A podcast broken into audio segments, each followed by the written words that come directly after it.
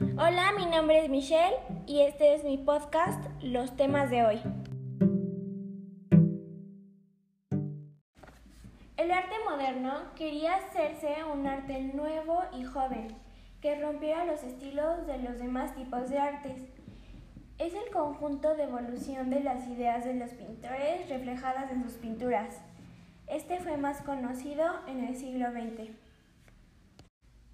Para acabar, el arte moderno es un término propio del mundo del arte que quiere diferenciarse una parte a la producción artística que se conoce como el concepto de modernismo.